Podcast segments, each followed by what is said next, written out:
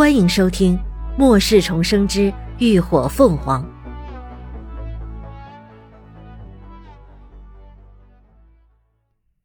第一百四十九集。治疗。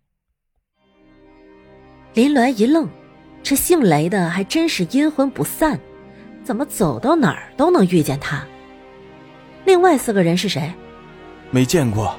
刘刚摇头，不是之前镇上见的人。不是，林鸾不禁挑眉。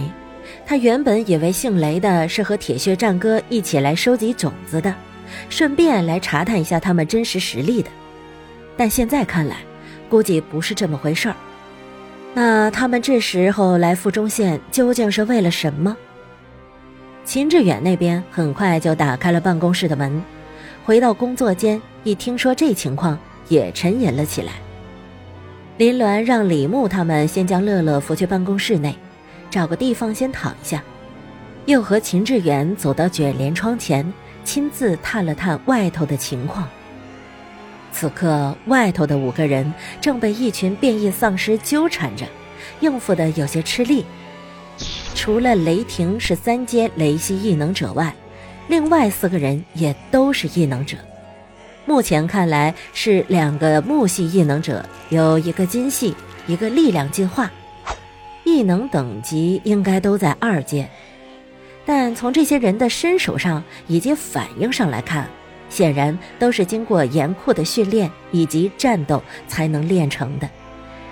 所以他们应该和雷霆一样，都是军人。可纵使他们身经百战，面对数量众多的变异丧尸，还有源源不断的援军从四面八方涌来，没有丝毫胜算。照这样下去，这些人十有八九都得葬身师傅。秦说：“你怎么看？这门开不开？”林鸾没办法下决定，他现在还搞不准那姓雷的到底在想干什么。外面现在什么情况？秦志远不答反问，林鸾当即将丧尸暴乱、兽潮即将形成的事儿一说。秦志远敛着眉沉吟了半刻，才道：“我建议开门。如今情况危险，光凭他们几个不一定能平安走出附中县。如果能和雷霆他们联手，也能多一分胜算。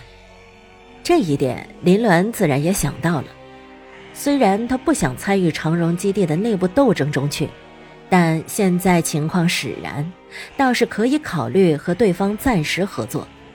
不过前提是对方必须坦诚。想了想，他道：“嗯，那行，你先带李牧他们去开门接应，等人进来后，直接让李牧用土把门在里面封死。我去给乐乐处理伤口，别让人进去打扰。”好，俩人一商定，立刻分头行动。林鸾一进办公室，就直接转身将门锁死，屋里就剩下他和乐乐还有黎静仨人。乐乐此刻已经躺在了办公桌上，一张小脸白得吓人。他手腕下垫着一沓文件，好让手臂悬空不触碰伤口，而伤口上方也扎了止血带，暂时止住了血。现在怎么办啊？黎静一脸担忧。他们手上只有一个简单的医疗包，这么严重的贯穿伤根本没有办法治疗啊。林鸾看了一会儿伤口，道：“你能不能尽量不冻伤他肉的情况下，把那骨刺给冰冻了？只要他能冰冻了骨刺，那就有办法改变它的密度，再将它破碎。”李静看了看，有些犯难。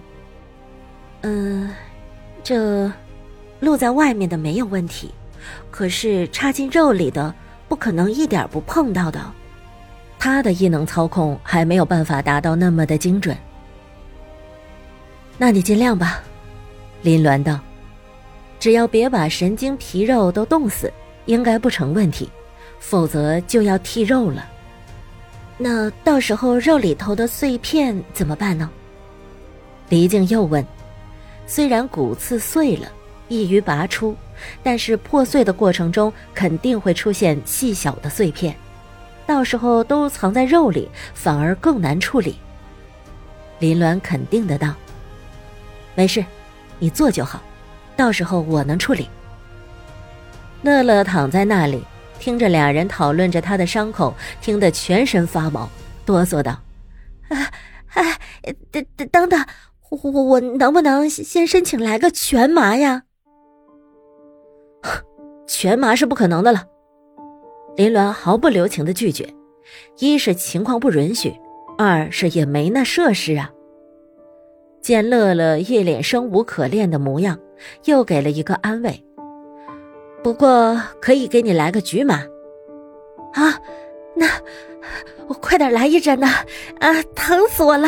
哎，乐乐急忙催促道。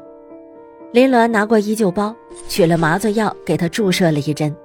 几分钟后，乐乐的手臂便失去了知觉。开始吧！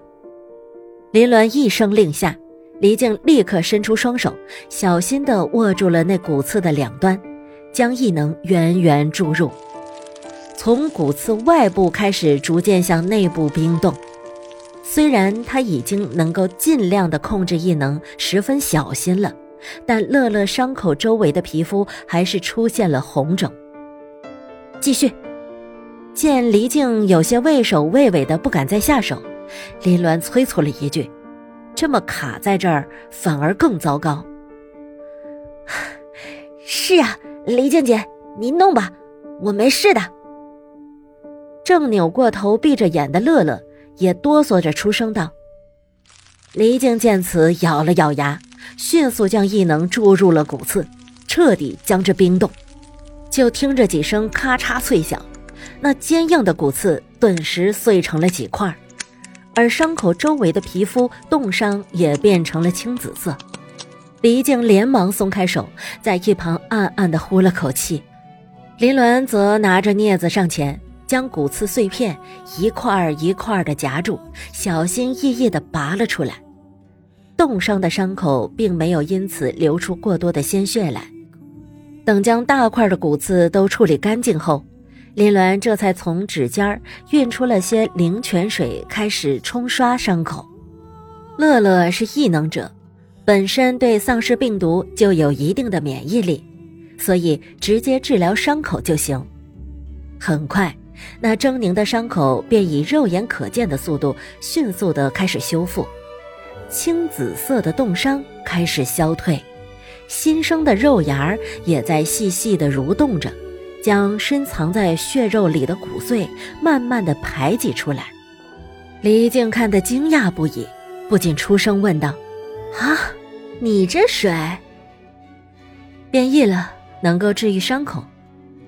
林鸾为他解答，猜测得到了肯定。李静的目光顿然一灼，内心掀起了轩然大波。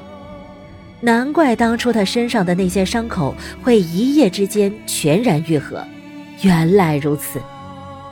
治愈异能在如今这医药极度匮乏的时代，几乎人人趋之若鹜的。那些治愈异能者无不是藏着掖着，不愿意示人，可他却毫不犹豫地说了出来。感谢您的收听，下集。更精彩。